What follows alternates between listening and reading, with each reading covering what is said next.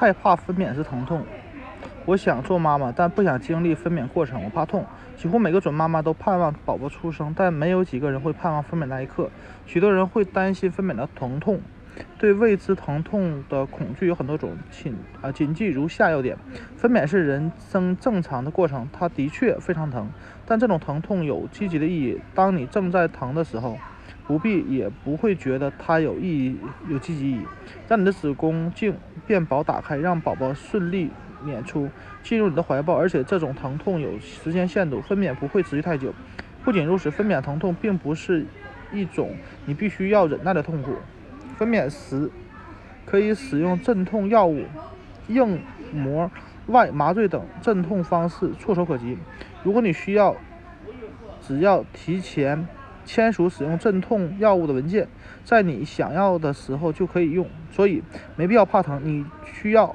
知道一些准备措施，现在而理智的为分娩做好准备，在这个过程中清晰的、清醒的看着每一步操作和每一个变化。现在就开始做准备，包括身体和精神上的准备，这两方面都会影响到你的你对疼痛的感受，可以减轻焦虑以及宫缩开始时的各种不适。获得足够的知识，分娩培训班会一步步的为你传授知识。引导你做好分娩准备。如果不能参加培训班，就尽可能多的找到关阵痛、有关阵痛和分娩的资料。不了解实情，对你会对你造成更大伤害。即使你已经计划好硬膜外麻醉或剖腹产，参加分娩培训班也有也很有必要。只是要确认培训班里的知识很全面，活动起来没有专门的。训练，你肯定不会去跑马拉松。同样，你没有经过专门的训练，你肯定也不想分娩。其挑战性不小于马拉松比赛。在医生或分娩教练的指导下进行呼吸、肌肉拉伸及力量训练，再加上凯格尔运动。成立分娩小组。你是否和丈夫商量好分娩时他会在一旁陪伴你？是否有一位导乐帮助你按摩背部？是否有朋友帮你擦去 啊擦去？前额的汗水。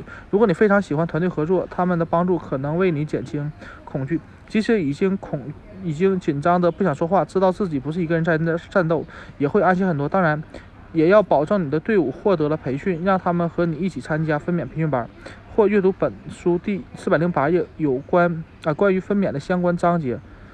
他们这样，他们才能知道自己要面对面对什么，怎样做才能为你提供最大的帮助。